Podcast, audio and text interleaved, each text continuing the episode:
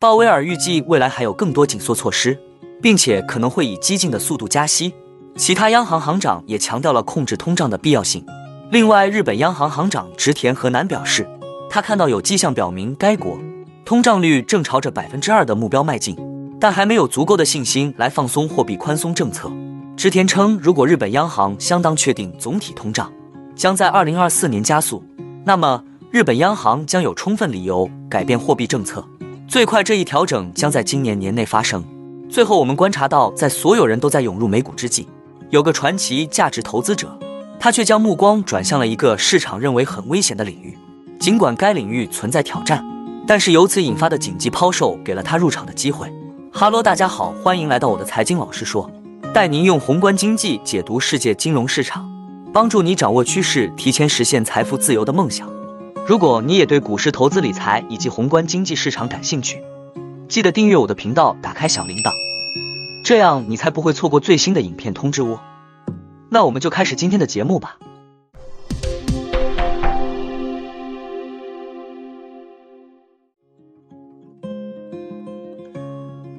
美联储主席鲍威尔周三在欧洲央行年度论坛上就通胀发表了强硬言论，他预计未来还有多次加息。而且可能会以激进的速度加息。他的评论重申了其同僚在六月会议上采取的立场，即到二零二三年底前可能会再加息五十个基点。假设每次会议加息二十五个基点，这意味着再加息两次。鲍威尔之前的言论指出有可能间隔性的加息，但他周三表示情况可能并非如此，加息速度具体取决于数据，并且他不会排除未来连续加息的可能性。在六月暂停加息之前。美联储自二零二二年三月以来的每次会议都有加息，其中包括连续四次加息七十五个基点。鲍威尔认为美联储的货币政策目前是限制性的。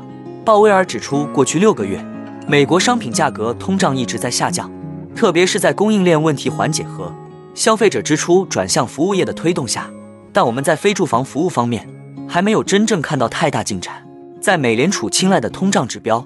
个人消费支出指数 （PCE） 中这一类别占一半有余。他表示，劳动力成本确实是服务业通胀持续存在的罪魁祸首。虽然有迹象表明劳动力市场开始走软，他说，但这才刚刚开始。关键是我们在这方面还没有看到很大进展。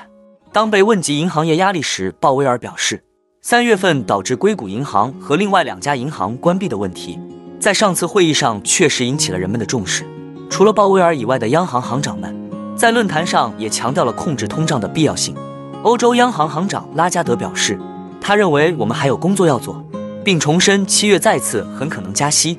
日本央行行长植田和男表示，如果通胀被证明是持续性的，日本央行可能会收紧超宽松政策。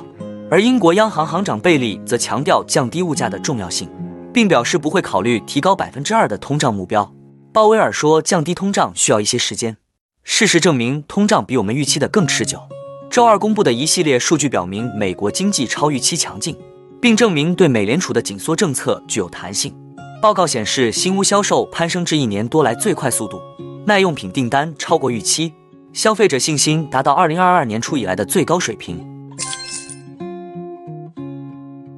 六月二十八日周三，日本央行行长植田和男在参加一场由欧洲央行举办的研讨会上表示。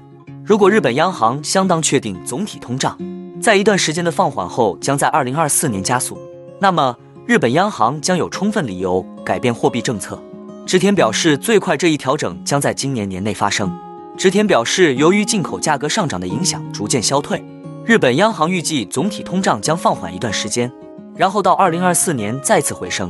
植田表示，我们现在对二零二四年通胀是否会回升的信心不足。他指出，总体通胀在一段时间放缓后，是否会再次加速存在不确定性。植田在谈到可能促使日本央行逐步取消大规模刺激措施时说：“如果我们相当确定2024年总体通胀回升将会发生，这将是改变政策的充分理由。”日本总体通胀与扣除了生鲜食品的核心通胀，去年下半年节节走高，并在今年一月达到百分之四点三的峰值，随后持续放缓。作为日本央行最关注的通胀指标，该指数已经连续十四个月超过日本央行设定的百分之二的通胀目标。植田表示，虽然总体通胀率高于百分之三，但因为潜在通胀率仍低于日本央行设定的百分之二目标，日本央行仍保持宽松货币政策。他认为工资增长也是衡量通胀前景的一个重要决定因素，并补充说，工资必须持续远高于百分之二，通胀才能持续达到这一水平。他表示，要持续实现百分之二的通胀率和足够的工资增长，还有很长的路要走。当被问及日本是否会出手干预汇市以支撑日元时，植田表示，该决定不是央行事务，而是财务省的管辖范围。植田表示，日本人口的减少将使劳动力市场在一段时间内保持紧张，并促使企业继续加薪。他认为这是提振通胀的一个好兆头。他表示，尽管日本央行正在努力将通胀预期。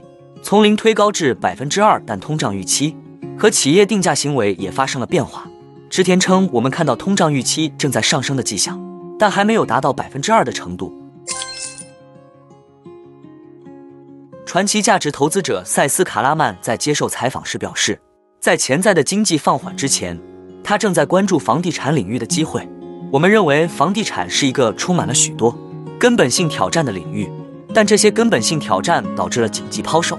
你可以看到信贷收缩、职位空缺、零售业的麻烦，持续了一年又一年。这虽然不是好事，但这可能意味着随着其他人放弃它，房地产可能有买入的机会。